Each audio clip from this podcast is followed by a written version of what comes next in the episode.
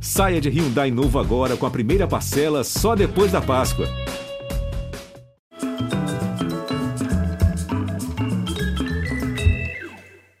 Olá, boa noite, bem-vindos. A nossa conversa hoje é sobre um intelectual do século XX que enxergou além, viu antes de modismos, antes da maioria, muitas questões que estamos tentando entender agora, no bonde acelerado desse século XXI.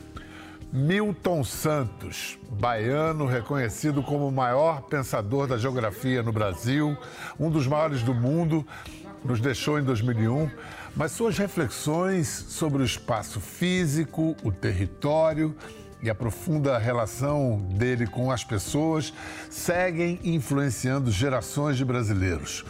Com todo mérito, sua vida e obra compõem agora uma exposição que fica até outubro em São Paulo e que tem permitido a mais gente conhecer melhor esse brasileiro cidadão do mundo. É, o ensino da geografia tem como função central explicar o país e produzir cidadãos a partir desse conhecimento. Hoje, para falar de seu legado e de como ele dialoga com as complexidades do mundo contemporâneo, vamos conversar com a neta de Milton Santos, a jornalista Nina Santos, e com um de seus discípulos, o geógrafo Billy Malaquias.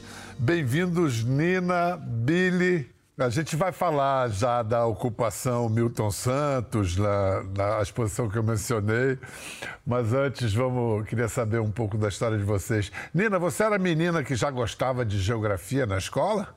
Eu era, viu, Bial? Eu gostava bastante de geografia, de história e sempre me interessei bastante pelas questões do nosso tempo, né? De discutir. Eu vivi em um ambiente que discutia muito o mundo que a gente vivia, as questões que estavam colocadas, que apareciam nos jornais. Então, acho que isso foi instigando em mim aí essa curiosidade de entender esses processos e também de me colocar de alguma forma no meio deles, né? Você tinha que idade quando seu avô morreu? Assim, quando você era criança, você podia ter uma ideia do, do que ele representava, do tamanho dele? Muito pouco, né? Ele faleceu quando eu tinha 13 anos e eu me lembro de um dia que ele veio a Salvador dar uma palestra na reitoria da UFBA e saímos de casa todos juntos, assisti a palestra dele e no final eu vi aquela quantidade de pessoas indo falar com ele, né, fazer perguntas, cumprimentá-lo. E eu me perguntava, gente, mas por que tanta gente quer falar com meu avô, né? Eu acho que esse foi um dos primeiros momentos que eu fui me dando conta que talvez ele fosse algo mais que meu avô, né? Então foi um, uma breve convivência, mas bem marcante. Se fosse hoje, ele teria que ter tirado centenas de selfies, né? Esse é um outro tempo. Billy, você, por que, que você escolheu a geografia? Bial, é, a geografia eu acho que é uma disciplina que interessa as pessoas desde a infância. Eu não pensava em fazer geografia até o momento em que eu fui prestar vestibular e passei a me interessar por questões relacionadas à cidade. Eu lembro que eu tive uma aula é, em que o professor de geografia falava sobre o número de habitantes que moravam nas ruas da cidade, na cidade de São Paulo, e o número me chamou a atenção. E a partir de então, é, eu fiquei pensando na geografia como uma profissão. O Milton Santos disse, certa feita, um grande professor não pode dar muita aula, tem, que, tem de dar algumas aulas que marquem os seus alunos. Você foi aluno dele nos anos 90, né, Billy? É, como essas aulas e por que elas marcaram você? É, bom, são vários aspectos. Primeiro, a elegância, né, Biel? Que o Milton chegava de uma forma sempre muito elegante, um sorriso marcante, né? Um, um, olhar assim que transmitia um brilho, assim, o diálogo com ele é, me lembra até uma música do Gil que chama Olhar, né? O Milton parece que tinha esse olhar que atravessava as coisas, né? É, um pouco por isso.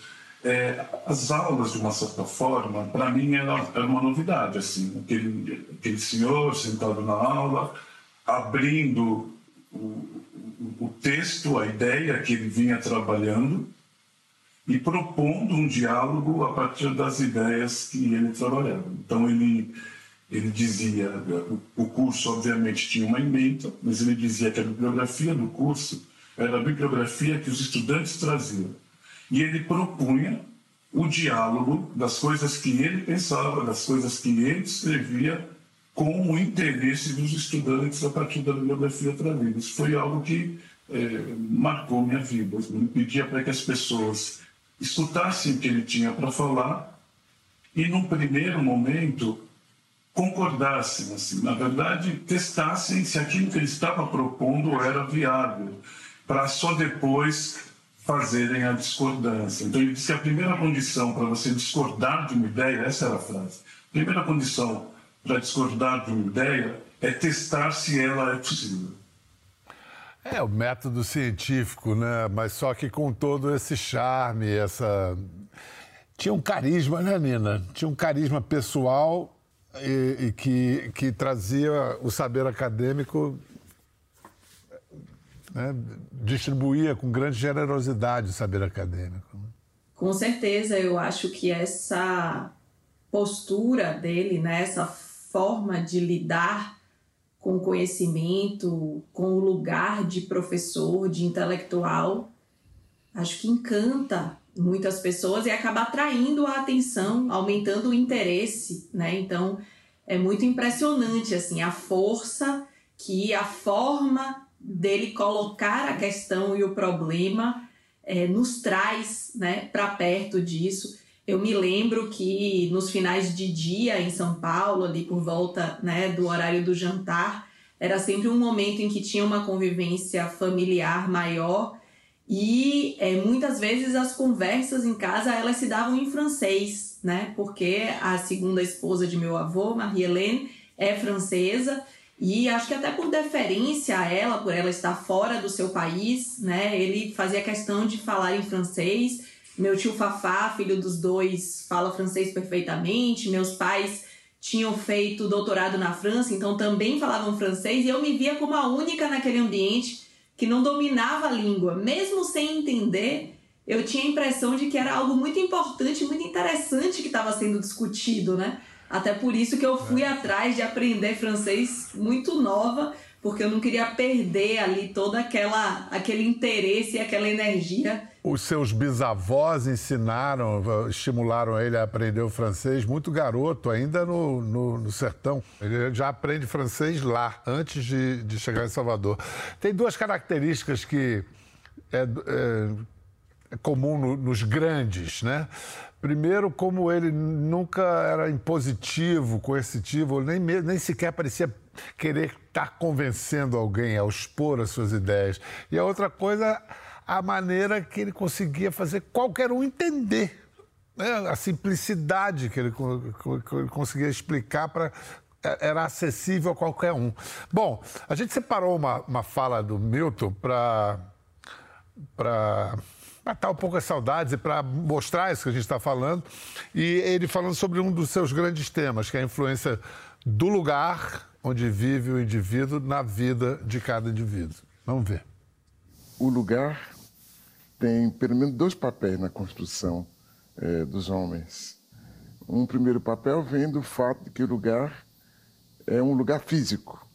Por conseguinte, é o lugar do trabalho, é o lugar da moradia, é o lugar das relações imediatas com as coisas, com os outros homens. E por aí, o lugar aparece como um dado central na existência. Por outro lado, o lugar é também é, um lugar filosófico, isto é, o, o ponto do planeta a partir do qual cada um de nós pensa o planeta.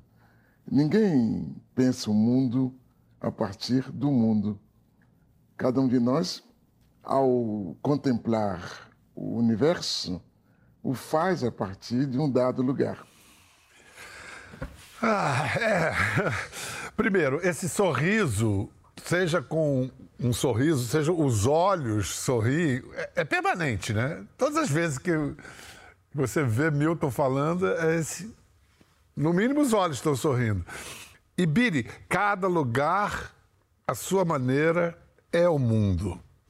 Então, o que traz Milton Santos que ah, ninguém tinha trazido ainda? O que traz para a geografia Milton Santos que ninguém tinha trazido ainda? Bom, no primeiro momento, né, ele, ele vai responder por exatamente isso que nós estamos conversando aqui, assim, essa necessidade de trazer a dimensão social para a geografia e pensá-la como uma unidade. Milton não pensava a geografia física, a geografia humana, entendia que tudo estava dentro de uma dimensão social. Milton dizia que é, os pobres da cidade, né, aqueles que habitam os diferentes lugares, são dotados de uma filosofia do cotidiano, que é essa impressão sobre a vida que as pessoas precisam ter a partir do seu lugar de moradia, do seu lugar de residência. Porque ao se espalhar pela cidade, esses mesmos pobres, entendeu, são, são, são levados a negociar com aquilo que está colocado no lugar, naquele momento, entendeu? E com as coisas que estão no mundo. O mundo era uma abstração para ele, era uma categoria de análise, mas que se realizava a partir dos lugares. Então, essa dimensão, essa contribuição filosófica, existencial, é, sobretudo, na geografia brasileira, uma novidade introduzida pelo professor Milton Santos. É, pensar o lugar, né, pensar os pobres, a partir dessa ideia de uma produção, de uma filosofia do cotidiano, que para ele é o conjunto de impressões sobre a vida, é, né, o conjunto de impressões sobre a vida que essas pessoas precisam ter para continuar existindo, é algo que eu considero sensacional. Esse tipo de pensamento à frente de seu tempo, Nina, é o que o faz tão uh, atualizado, tão atual até hoje? Como é a recepção a ele ainda hoje, a obra de Milton Santos? É algo que me impressiona constantemente, Bial. Assim, eu tenho, posso falar talvez a partir de dois lugares, né, da recepção dessa obra um lugar que é de quem cuida um pouco do legado, acompanha né, o interesse que o público em geral tem sobre a obra e através do site né, de meu avô eu recebo uma série de demandas que vêm das mais diversas áreas, então eu já recebi demandas de pessoas da área de educação física, da área de biologia, de medicina, além, evidentemente, da sociologia, da própria geografia, do urbanismo. Então, é, me impressiona muito como a obra dele é, se faz atual e como consegue ser apropriada por esses mais diversos campos científicos que vão dando vários sentidos, né? Um pouco é, o que Billy falava do método dele de dar aula, né? Eu acho que isso, mesmo sem a presença dele, segue acontecendo. Né? As pessoas pegam um pouco ali o desenvolvimento teórico, metodológico, de visão de mundo dele e vão encaixando em várias formas de analisar o mundo. E por outro lado, se a gente pensar do ponto de vista da comunicação também, né, como que vários dos desenvolvimentos dele sobre a questão da técnica, sobre a questão da globalização, sobre a questão dos fluxos informacionais, talvez sejam até mais atuais hoje do que eram ali na década de 90, quando foram inicialmente publicados, né? Sem dúvida. Primeiro, ele era multidisciplinar antes de todos nos darmos conta de que a multidisciplinaridade é compulsória, como também, né, 25 anos atrás, ele já criticava o que ele chamava de tirania da informação. Billy, você que pesquisa comunicação digital, democracia digital, é, indica para gente que conceitos dele estão reverberando até hoje. É, Milton pensava, ele propõe sinônimo de globalização para o Milton é a ideia de período técnico científico e informacional. É, é, é o período em que a informação substitui aquilo que era combustível das revoluções tecnológicas anteriores, né? o carvão, é, o petróleo, que dava velocidade ao mundo. Então, Milton vai, já nos anos 70, formulando este lugar da informação como, é, é, como uma instância de organização do espaço. É, e aí o desdobramento disso é exatamente acreditar em possibilidades de transformação, entendeu? Dado o fato de que se por um lado a, a, a informação é controlada pelos setores mais é, econômicos, as inovações tecnológicas são controladas pelos setores mais é, hegemônicos, quando isso se espalha, quando isso chega é, nos lugares espacialmente é, é, menos privilegiados, eles ganham um novo sentido, eles ganham uma ressignificação. E essa ressignificação tem o, o papel de transformação. Você falando isso, eu fico pensando o que que, o que, que esse homem que nasceu em 26, o que, que ele diria e como é que ele reagiria ao fenômeno das redes sociais, né, Nina? Pois é, essa é a minha grande questão existencial, Bial. Já até sonhei que eu estava conversando com ele sobre isso, tentando entender o que, que ele acharia desse momento que a gente vive. O que, que ele disse? Olha, eu devo te dizer que eu acordei antes dele responder a minha questão existencial, então precisarei. Vai dormir e sonhar de novo, Nina. Porra. Toda noite eu peço para ele vir me inspirar. Mas eu acho que tem questões, né, que estão colocadas, algumas delas o próprio Billy já trouxe aqui pra gente. E uma coisa que me instiga muito é pensar, né, essa noção de espaço é, pensar essa noção de lugar, pensar essa noção de território a partir do digital, né? Porque como ele falou no vídeo, as pessoas pensam o mundo a partir de onde elas estão, né? É, é a partir de um espaço físico, de condições materiais, sociais, culturais, que elas vão pensar o mundo. Mas com o mundo digital tem uma série de mundos que estão sobrepostos e que estão em contato permanente, né? No, no espaço digital, ninguém está em lugar nenhum o tempo todo. Né? E ao mesmo tempo estão em todos, né, Biel? Bom, até essa por simultaneidade isso. é algo que o Milton teve essa percepção. Sim, é uma percepção, e, e essa talvez seja uma das grandes riquezas do Milton. Assim. Ele persegue o, o, o conceito, né?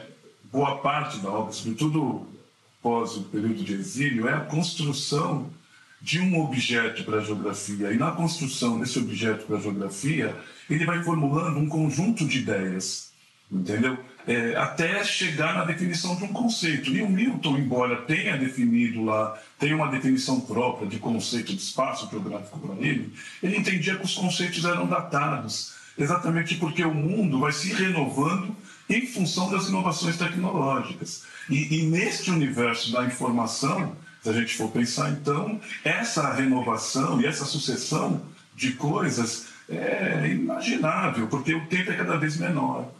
E o Milton, é, não, não por acaso ele está tão vivo e ah, permanece tão atual, porque ele era um intelectual que pensava o futuro, ele não tinha uma amargura, um passadismo, ele tinha esperança, transmitia esperança, falava da importância de projetar outros mundos. Olha só, que bonito ele falando do futuro, olha que primor.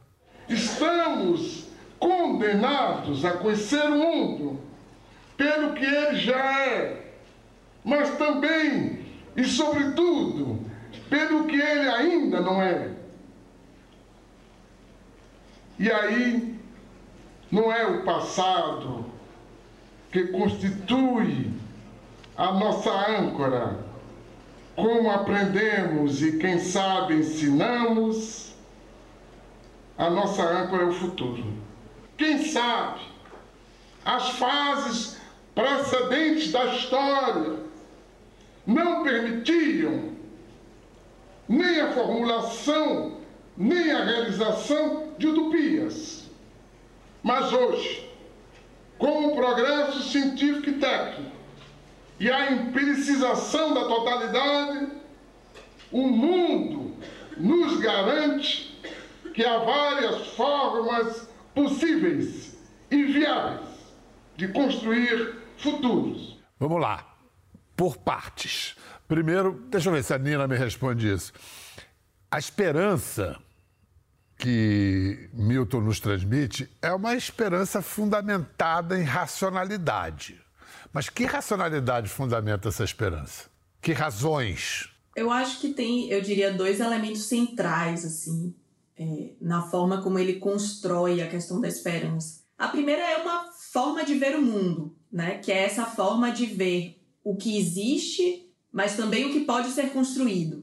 E eu acho que isso vale muito para o conhecimento, né, para o pensamento dele sobre a questão da globalização, a globalização que querem nos fazer ver a globalização tal como ela é e a outra globalização, a globalização como ela pode ser construída. Isso é uma visão de mundo que pode ser aplicada inclusive para outros fenômenos, né? O espaço digital tal qual ele é, o espaço digital como nos querem fazer ver e talvez o espaço digital tal qual ele possa ser construído, né? Esse é um primeiro elemento.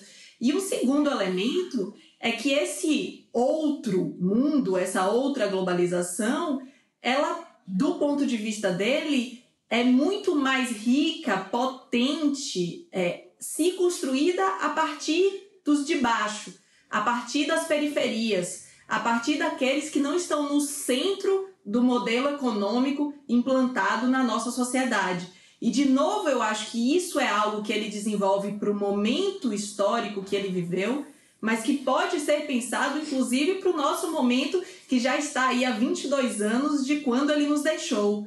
Né? Então, essa possibilidade de ver não só o que está, mas o que pode ser, e construir o que pode ser a partir das periferias, é algo que eu acho que é extremamente potente na forma que ele constrói uma visão esperançosa do mundo.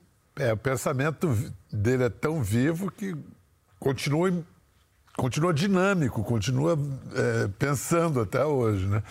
Billy, o Milton dizia que o intelectual tem, de, tem que ser sozinho, não deve se preocupar em apoio ou não, mas sim em defender suas ideias até o fim. Milton Santos não teve partido político, não militou no movimento negro. É, você tem esse lado ativista. Vocês discutiam sobre isso? Mais de uma vez é, não só comigo, mas com um grupo de estudantes negros, é, um baiano conterrâneo do Milton, o professor Fernando Conceição, aqui da UFPA, professor Isabel Cruz, da Universidade Federal Fluminense. É, nós havíamos, naquele início dos anos 90, reaberto o Núcleo de Consciência Negra da USP, e o professor Milton Santos era uma notoriedade. Por mais de uma vez, ele nos emprestou o prestígio dele para que a gente pudesse afirmar uma posição antirracista no interior da universidade. É, o, Milton, o, o, isolamento dele, ele dizia que a opção dele ser intelectual era uma herança, era uma inspiração Sartre. É, mas é interessante a gente é, observar que ele não era vinculado a nada, não exclusivamente ao ao militantismo negro, ou qualquer forma de militantismo. Tem uma entrevista dele, eu acho muito legal, que ele deu para uma revista, acho que é a revista da USP, não vou lembrar o nome de cabeça agora, mas que ele diz que ele é militante das ideias, não é militante de nenhuma outra coisa. E ele, inclusive, me parece que fala isso num tom melancólico, porque ele diz: eu, eu herdei isso, entendeu? E não consigo é, livrar disso. E, e aí, esse papel do intelectual, que é um papel de isolamento, não é um papel acrítico em relação à sociedade. Pelo contrário, né? as críticas que Milton formulava aos diversos tipos de movimento, ao, ao antigo MST, ao movimento negro, era em relação às reivindicações, né? e não necessariamente à existência desses movimentos sociais. Ao contrário, né? ele é reconhecido como um pesquisador engajado, como um intelectual público. Né? Então, defensor, obviamente, dos movimentos sociais e das suas causas. Né? Vamos ouvir Milton Santos falar de racismo. O problema é que no Brasil a cidadania não se completou. De tal maneira que o meu corpo, o meu corpo, aparece com uma diferença central e central. Quer dizer, não importa que eu consiga, através de minha individualidade, um grau de consciência, ou que eu, através de minha individualidade, eu amplie o meu conhecimento. Na medida em que o país ainda não descobriu a cidadania, o negro é alguém inferior na sociedade brasileira, tratado como inferior. E, mais do que isso, não há notícia clara de que a sociedade brasileira deseja mudar essa situação. Vamos lá. Hoje, 2023, há essa notícia clara de desejo de mudança dessa situação na sociedade brasileira? Eu acredito que sim, Biel. Acredito que sim. É, é, a presença do Milton, a notoriedade dele, o internacionalismo do Milton, entendeu? Motivou uma série de jovens negros e negras a optarem pelo curso de geografia, buscando uma projeção semelhante, entendeu? E a partir deste ingresso, a gente tem pessoas falando de diferentes lugares, de lugares que não possuem um histórico familiar acadêmico, propondo interpretações novas. Então, essa interpretação nova, essa nova geração de geógrafos, negras e negros, e quando eu estou fazendo um recorte de negros e negros aqui, eu não estou necessariamente dizendo que esses geógrafos pensam porque são negros. Não é isso, mas é uma dimensão, é uma possibilidade existencial para ficar no campo do Milton, entendeu? Em que o corpo produz um conjunto de informações que leem o espaço, que leem o país, que leem a nação a partir de uma outra perspectiva. E de uma perspectiva que se encontrava ausente na, na universidade. Então, nesse sentido, o que o Milton está dizendo é real. Nesse sentido, nós estamos tendo sim transformações. É, é assim que eu vejo. Que, é, que bom ouvir isso de você. Que, que é, alento. Eu vou ler há pouco tempo Dorit Harazin, escreveu no Globo. Desde a instalação de elevadores em edifícios residenciais no Brasil no final dos anos 20, a função primeira do equipamento sempre foi a segregação racial e social. É do saudoso Milton Santos a experiência marcante vivenciada na Salvador dos anos 50, quando ele foi visitar um amigo recém-instalado num edifício modernoso. Como construir dois elevadores elevaria os custos? Incorporadora e condôminos honraram a divisão de castas de outro modo. Dentro do único elevador existente, já estreito, foi colocada uma divisória mambembe a separar os usuários. O professor sempre lamentou não ter fotografado a engenhoca, pois, a seu ver, ela retratava o Brasil de sempre. Dedicou a vida a nos ensinar o país e nos deixou ferramentas para percebermos a profundidade dos enroscos, dos enroscos nacionais. Milton Santos tinha esperança. Dorit Harazin. Nina, você conhecia essa história? Eu não conhecia essa história, conheci quando li o texto e fiquei, ao mesmo tempo, acho que sempre causa um choque, né? Ler esse tipo de coisa, mas ao mesmo tempo, infelizmente, a gente sabe que isso é, fazia parte de uma realidade, ainda faz parte da nossa realidade, ainda que de forma é, menos intensa, como Billy estava colocando. Agora, eu acho que essas experiências, essa não é a única, né? Tem várias outras histórias de momentos em que é, durante a trajetória pessoal e profissional de meu avô, ele sofreu episódios muito marcantes de racismo. E eu acho que isso, apesar dele não se colocar no papel de militante, isso marca toda a produção intelectual dele. O ser negro, o ser baiano, o ser nordestino, o ter vivido no sul da Bahia, na região do Cacau, então, todos esses elementos vão construindo o lugar a partir da onde ele constrói a visão dele de mundo, né? E isso marca ele e inspira as novas gerações que apesar de não verem nele necessariamente um militante, veem nele um intelectual negro, baiano do seu tempo que conseguiu construir é, uma obra, né, tal qual ela é vista hoje. E como disse o Billy, militava com as ideias. Militava Exatamente. com as ideias e tornou-se um, um, dos maiores intelectuais que esse Brasil já produziu. Nina, para você, a ocupação Milton Santos deve ter despertado emoções também, né? É, como é que você participou desse processo? Olha, foi para mim foi muito emocionante, Bial, acompanhar um pouco o processo que levou até a construção né, da ocupação Milton Santos. Foi um processo de pouco mais de um ano, então um processo razoavelmente longo.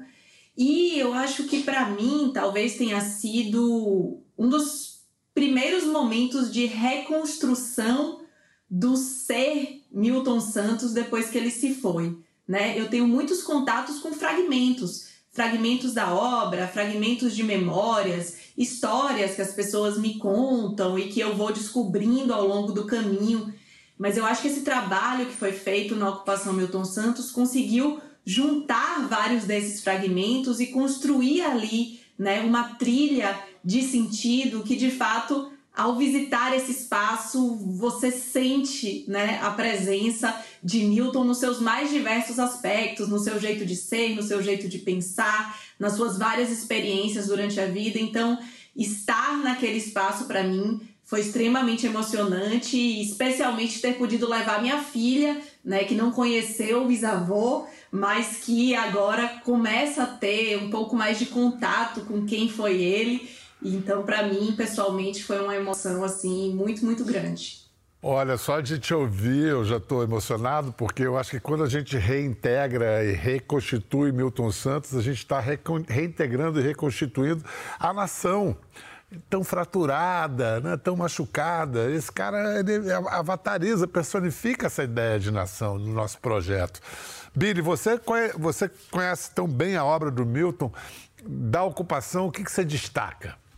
Eu, particularmente, gosto é, da ideia de pensar vida e obra através de um conceito do Milton que foi incorporado pela ocupação, que é a trajetória de socioespacial de vida e obra do Milton que as ideias produzidas a partir dessa experiência socioespacial, de um momento estar num lugar, 13 anos fora do país, voltar quando o filho está nascendo, voltar num período em que o país vive um momento conturbado, né? é um período de ditadura, é, logo em seguinte uma, uma, um debate constituinte, ou seja, é, isso fez com que o Milton se constituísse esse, esse intelectual engajado, esse intelectual público, e tivesse uma forma de dialogar de uma maneira a ser reconhecido, sobretudo pelos sujeitos periféricos, como um geógrafo das quebradas.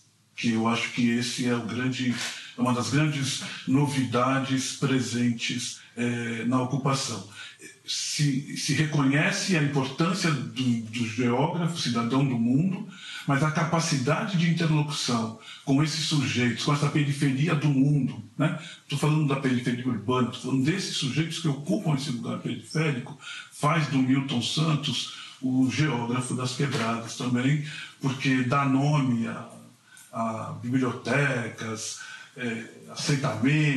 E democratizar a, as ideias, o pensamento, tornar acessível e democratizar o pensamento de Milton Santos é ser fiel a Milton Santos. É isso. Que, que onda, que legal.